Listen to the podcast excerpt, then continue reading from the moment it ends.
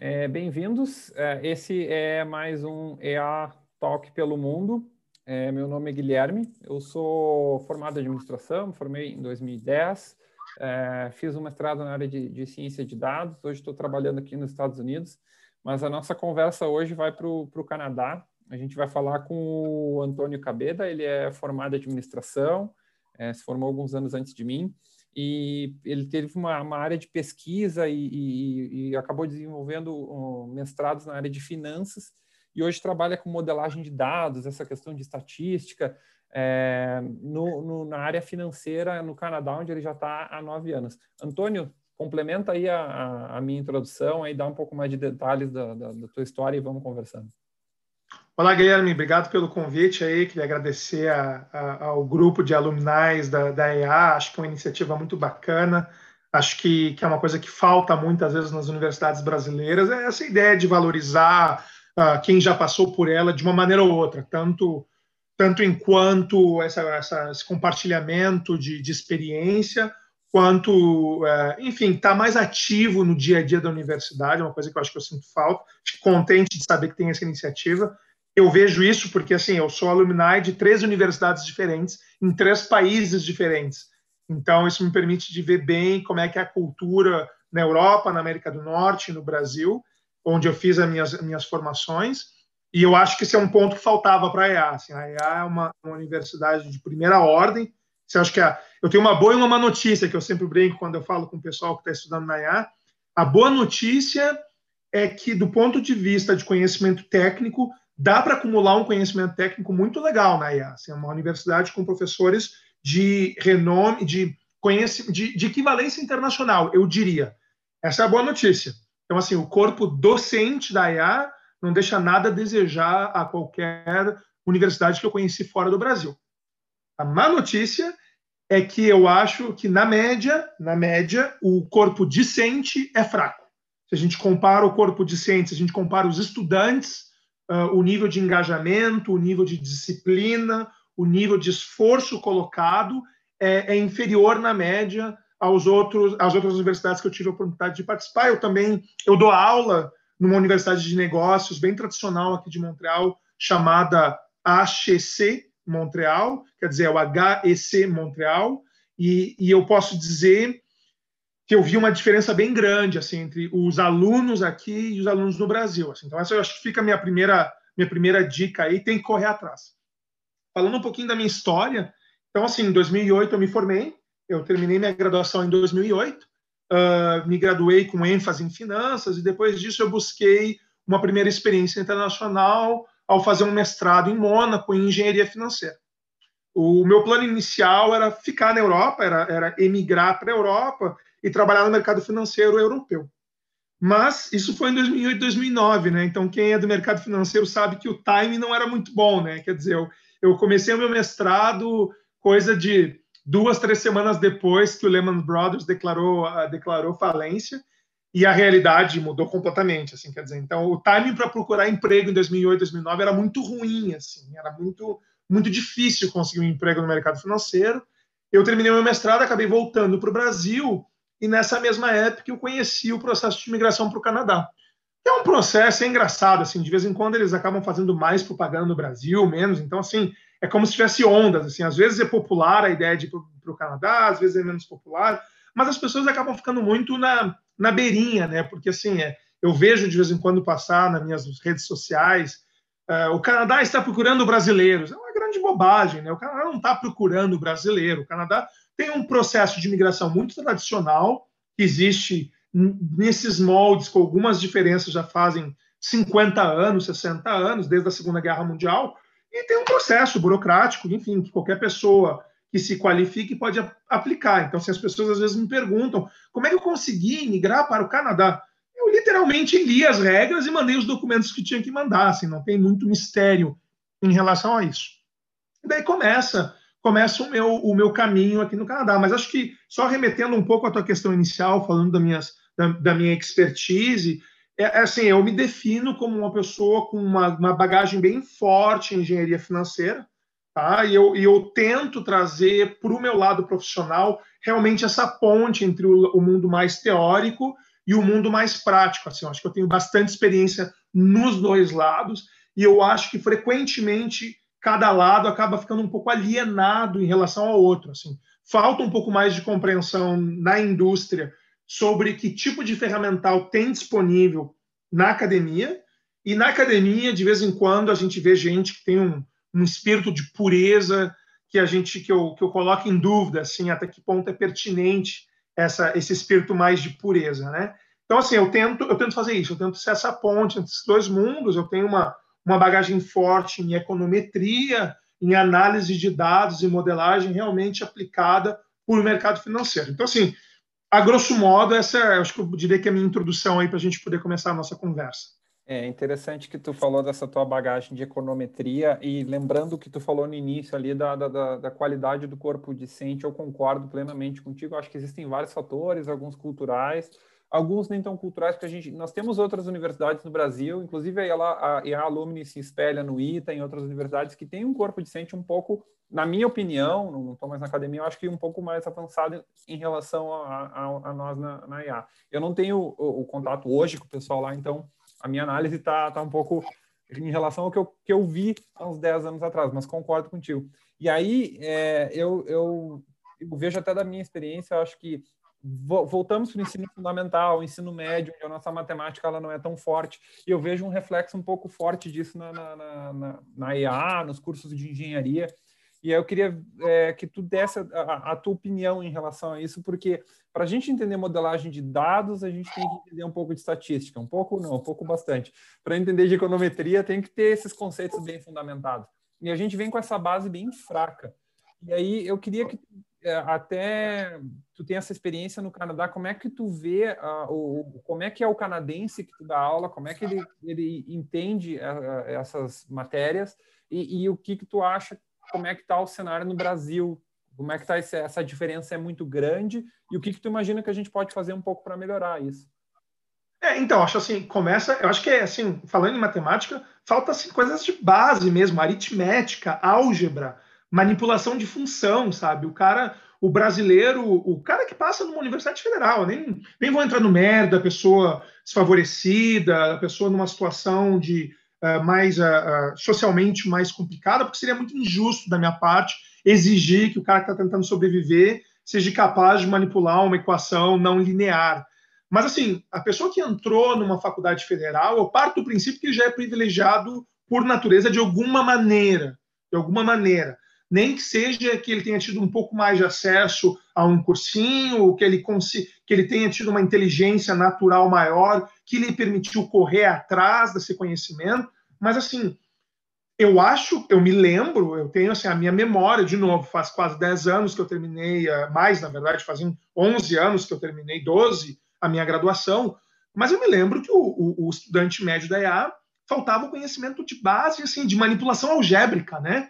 Então é muito difícil, porque assim, tu vai falar numa equação exponencial, mas se o cara não sabe regra de, de, de logaritmo natural, de como é que tu soma, como é que tu divide, como é que tu subtrai, não vai conseguir fazer. Tá entendendo? Assim, tu tem que fazer uma derivada. Para fazer a derivada, tem que entender um pouco dessa manipulação algébrica mínima que eu acho que falta. Aí eu acho que vem a diferença principal. Eu nem acho que o canadense de 17, 18 anos é tão mais preparado que o brasileiro de 17, 18 anos. Eu nem acho que é, que é aí o problema. O problema é o seguinte: o canadense, quando ele entra com 18 anos na faculdade, a expectativa dele, quando ele entra numa faculdade de administração, uma faculdade de engenharia, é que ele vai ter que estudar umas 40 horas por semana. É essa a diferença. Assim, existe uma, uma, uma naturalização do fato de que ele vai chegar às 8 da manhã na faculdade na segunda-feira e ele vai sair às 6 da tarde na sexta-feira. É essa a expectativa. Então ele acaba compensando. Então, assim, eu sei porque eu dou aula de estatística na graduação e eu vejo que no começo o cara tá, tá, tá, tá ali, tá pedalando, né? O conhecimento, de repente, não está todo ali.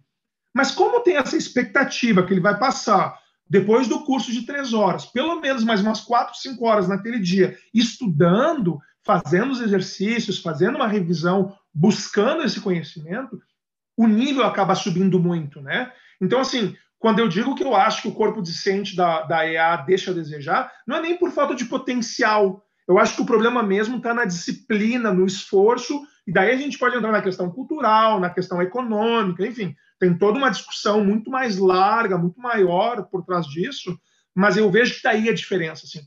A quantidade de hora que um estudante médio norte-americano numa faculdade de ponta coloca é infinitamente maior, mas assim, grau, magnitudes maiores do que o equivalente brasileiro. Mas a boa notícia é o seguinte: dá para compensar isso, né? Então, quando eu digo que o corpo docente, os professores da URGS não deixam nada a desejar de uma faculdade norte-americana, acaba sendo uma coisa muito pessoal. Assim, o estudante que quer se dedicar, que quer aprender, que quer ir mais longe, consegue. E eu, e eu, e eu, eu me vejo muito nessa história, né?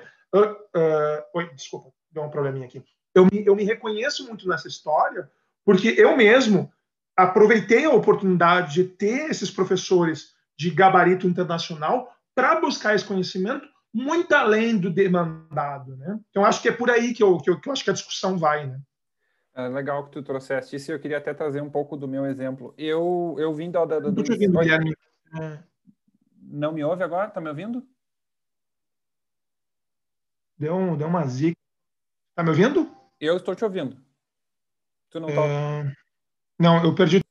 Só voltando aqui, deu um problema técnico, o Antônio caiu, voltou, mas agora, uh, voltando, o Antônio estava falando dessa, dessa uh, desse deficiência que a gente realmente tem na área da matemática. Eu queria até trazer um pouquinho do meu exemplo. Eu vim de escola pública, onde eu tive seis meses sem aula de matemática, onde eu tive essa deficiência. Só que é, é como o Antônio falou, dá para recuperar. A gente tem um corpo docente bom. A ideia aqui não é só tocar pau e dizer que está tudo ruim. A ideia é identificar uma área onde pode haver um crescimento e, e, e deixar essa dica para vocês que estão vendo a gente, que querem trabalhar um dia na área de modelagem de dados, na área de ciência de dados. É imperativo que se busque a, a tapar esse, essa diferença. Uma outra dica que eu deixo, além do, do, do, nosso corpo docente, que é muito bom, também às vezes não vai ser o professor de estatística que vai te ensinar o básico. Uma dica que eu dou, uma coisa que eu fiz e eu não, não tenho vergonha nenhuma, comprar livro de álgebra. Álgebra eu acho que realmente é fraco no ensino brasileiro. Eu comprei um livro para estudar quando estava estudando na graduação, depois de novo para o meu mestrado. É, Khan Academy tem muita coisa lá que já vai até para o avançado, para estatística. Então, é, peguem esse gancho do Antônio, façam isso. Assim, antigamente dizia que tinha que estudar inglês para ter um bom para ter um bom trabalho. Depois começaram a falar que tinha que estudar programação. Uma dica que eu dou agora, eu imagino, imagino que o Antônio uh, concorde comigo. Faz, quem não é bom de matemática, faça essa base da matemática.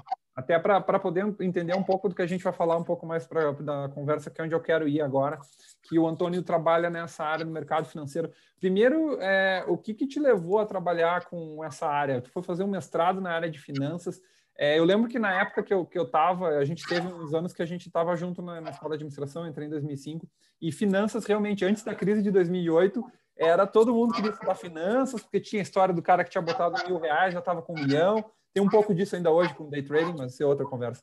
Mas tinha muito essa coisa, né? Não, quer ficar milionário, vai para finanças, porque essa é a área. Foi mais ou menos isso que te levou ou foi outra não, na verdade é o seguinte, eu acho que tem uma conjuntura de fatos. Assim, primeiro, eu sempre, sempre me interessei pelo assunto, sempre gostei, assim, a parte de mercado de capitais, sempre achei muito interessante a dinâmica de mercado de capitais. Então, foi uma coisa que eu entrei na faculdade querendo aprender mais, mas obviamente, assim, estamos falando aí de 2003, quando eu comecei, o acesso à informação era muito mais restrito.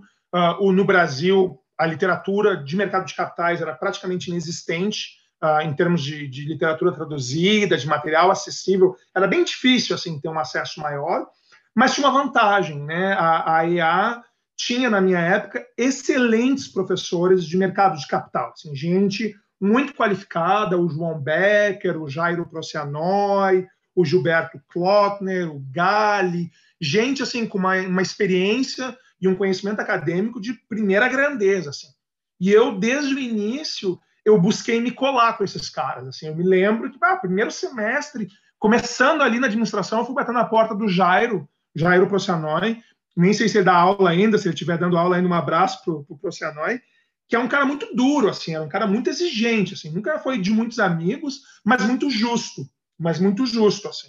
Então eu cheguei lá pro Jairo e disse, pô, Jairo, quero aprender mais de finanças. Moleque, 17, 18 anos, começando. E ele assim, ó, Antônio, nem vou perder meu tempo contigo enquanto tu não lê esses livros aqui. E me deu uma lista de livros. E eu acho que na cabeça dele ele estava achando que eu nunca mais ia bater na porta dele. Seis meses depois voltei. Pô, li esse, esse, esse, estou com essa, essa e essa dúvida. E a partir dali, pô, acabei desenvolvendo uma, uma relação com ele, assim.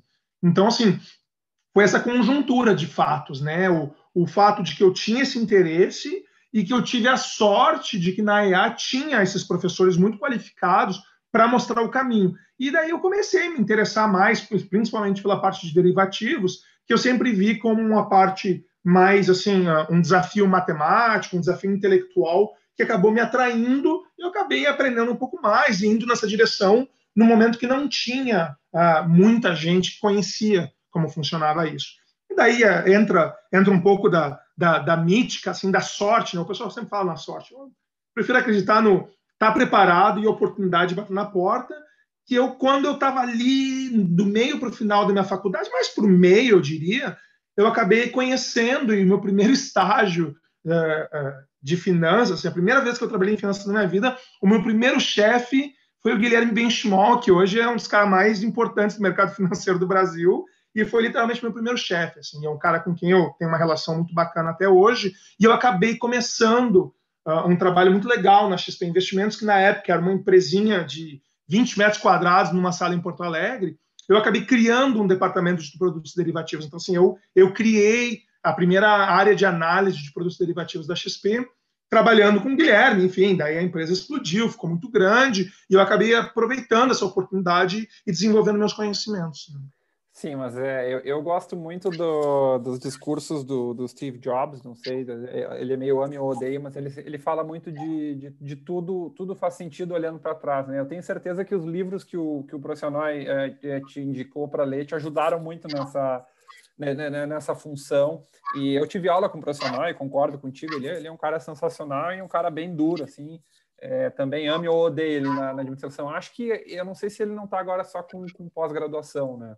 É, a aula para graduação, realmente, a gente volta à, maturidade dos alunos para ter aula com profissional, eu acho que tinha uma desconexão bem forte ali.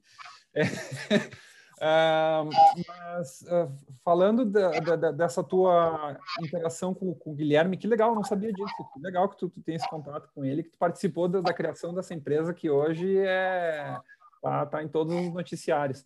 É, mas tu acabou indo fazer um mestrado, né? Essa é, um, é, uma, é uma escolha que muita gente acaba acabando o curso, a pessoa fica naquela, bah, vou me jogar no, no mercado, vou, sei lá, vou para São Paulo, para o Rio, tentar pegar uma carreira ou vou tentar continuar na academia. O que, que te levou naquele momento a dizer, não, vou, vou fazer um mestrado que acho que eu posso me desenvolver mais, eu posso ganhar mais, seja financeiramente ou em conhecimento que, que te levou para o caminho do mercado ao invés de. Tu tinha um bom, um bom currículo, tu podia muito bem ir para um banco de investimento, para.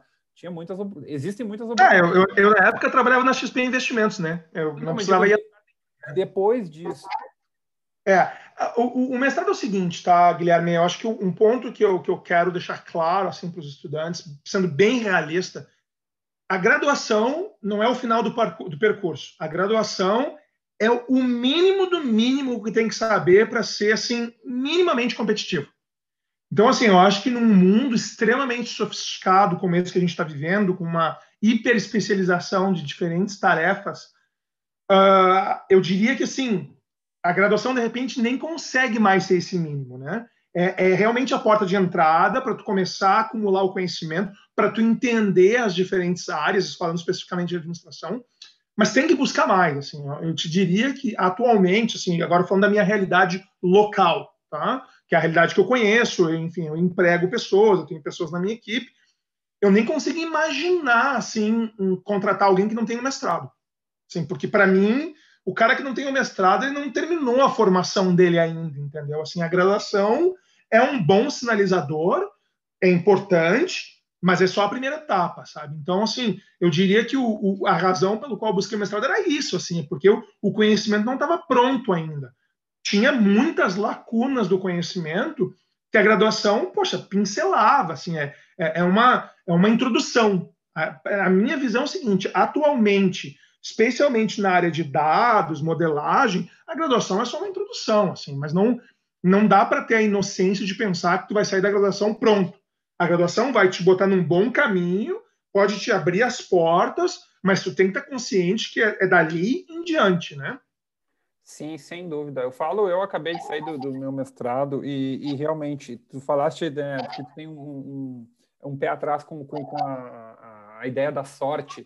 E eu, quanto mais eu, eu, estudo essa questão de estatística, probabilidade, tu deve estar nessa linha de pensamento também, tu acaba é, vendo que as coisas é, elas são muito resultado de, de outras de fatores. Tudo acontece em função de alguma coisa. E a sorte ela, ela, é um, ela é um percentual ali, mas é um percentual bem pequeno. É, tem um outro livro que eu li, a literatura de aeroporto, mas enfim, que é aquele do Outliers, você deve conhecer, onde ele fala do número mágico das 10 mil horas, né? Que a pessoa que faz 10 mil horas de qualquer coisa, ela fica muito boa naquilo, independente dela ter o talento nato ou não. Eu acho que o mestrado ajuda muito a tu construir as tuas 10 mil horas, seja lá no que for.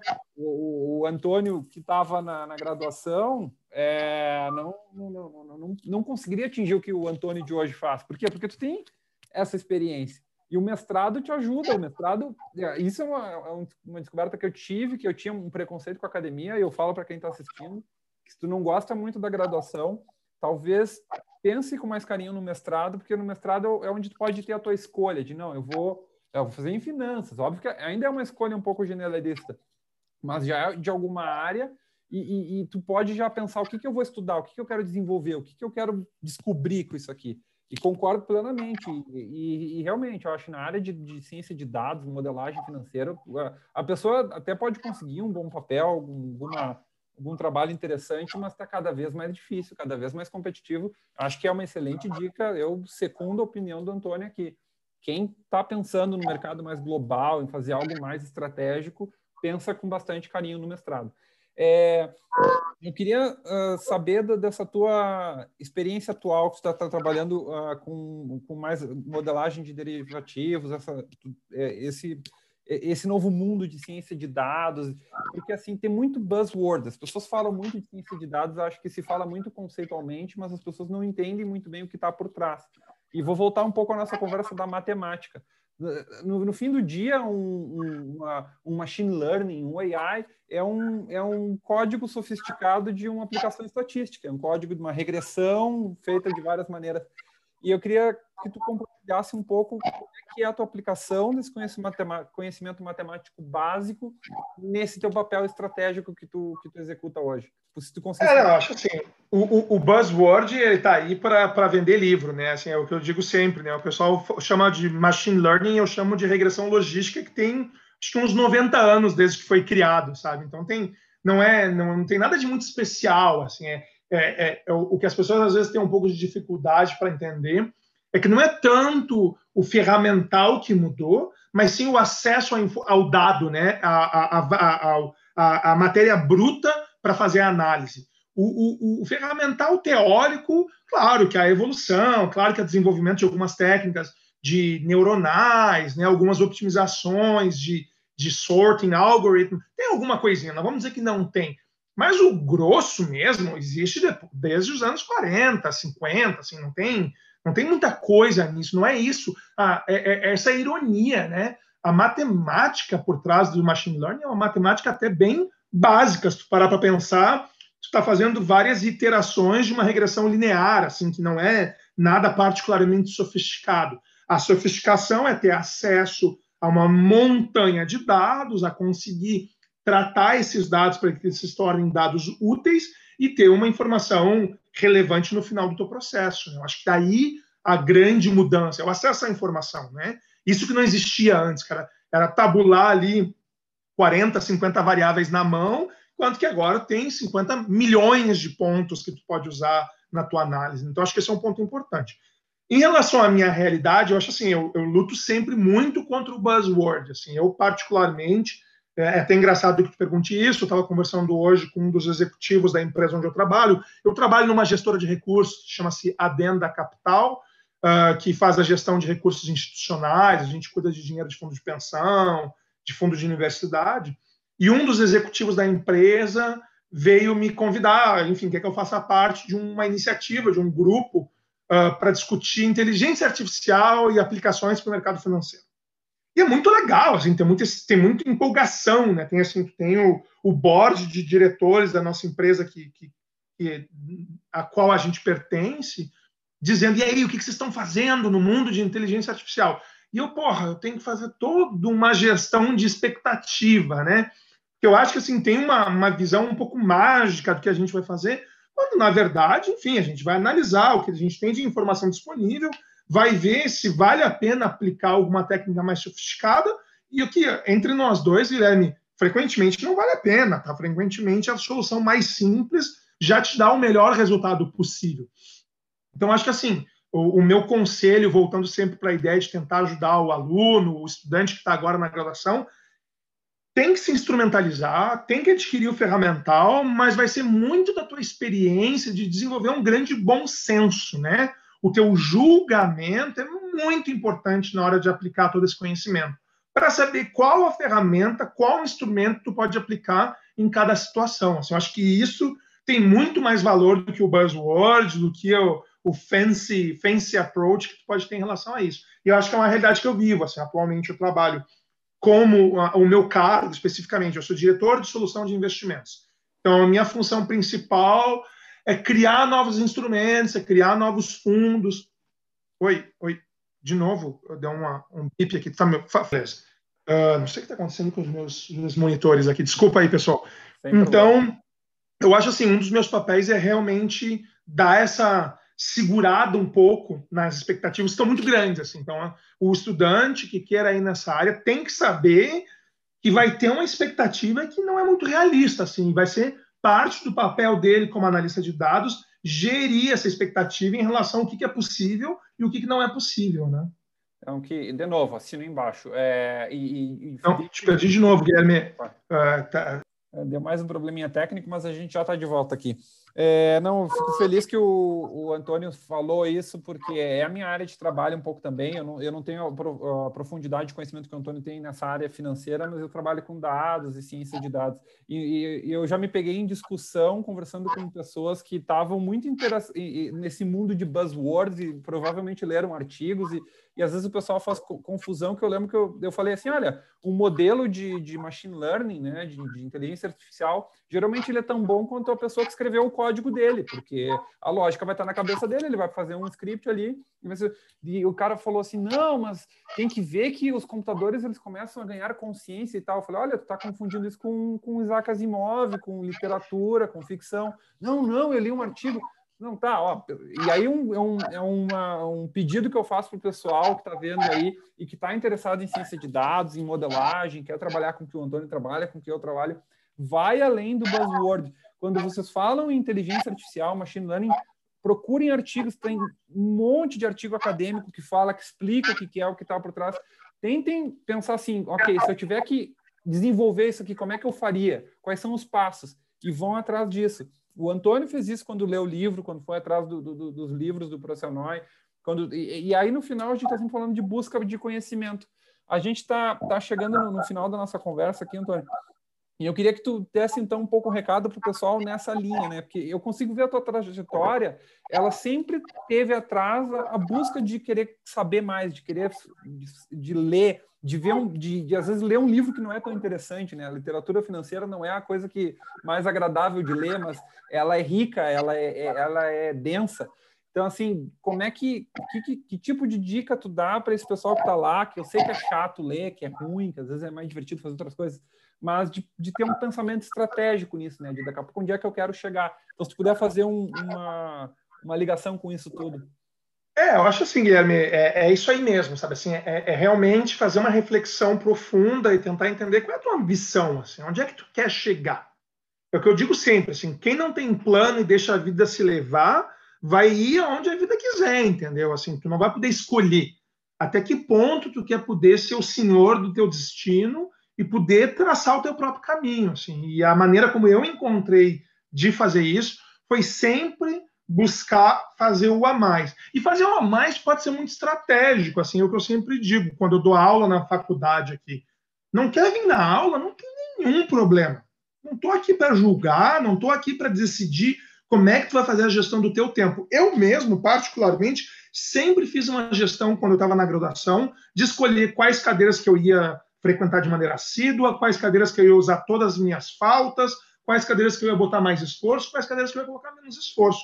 Acho que a vida é ser estratégico, né? Então, assim, é tentar entender o que, que é importante, o que, que eu quero ser bom, aonde eu quero desenvolver o meu conhecimento, e nesse elemento tem que ir a mais, tem que buscar o além. E assim, hoje em dia, em 2020, não tem desculpa. Assim, a informação está muito acessível, é muito fácil fazer um Khan's Academy, é muito fácil baixar um e-book a ver com a informação, a ler no Coursera e fazer o curso do, do ING lá de Machine Learning Introduction, que tem 50 milhões de pessoas que já fez.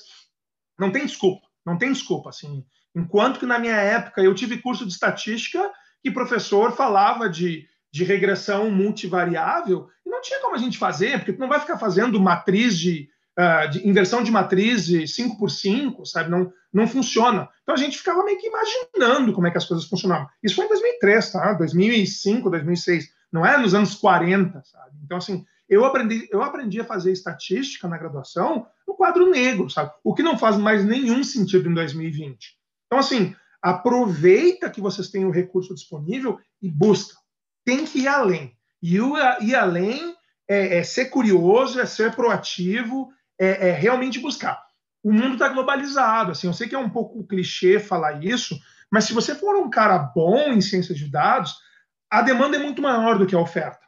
Está faltando gente. Assim, eu conheço, tem uma lista de empresas que queria poder contratar e vai contratar quem tiver capacitado. E eu acho que assim essa pandemia em 2020 aumenta ainda mais uh, a compreensão que o trabalho à distância é viável.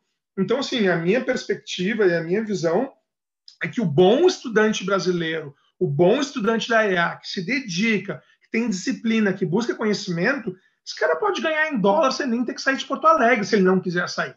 Então, assim, dá para construir um, uma carreira, construir um caminho muito legal se a pessoa se dedicar. Então é isso que eu te diria, assim, eu diria, tem que entender qual é o teu objetivo, tem que se dedicar e tem que compreender que a graduação é o ponto de partida.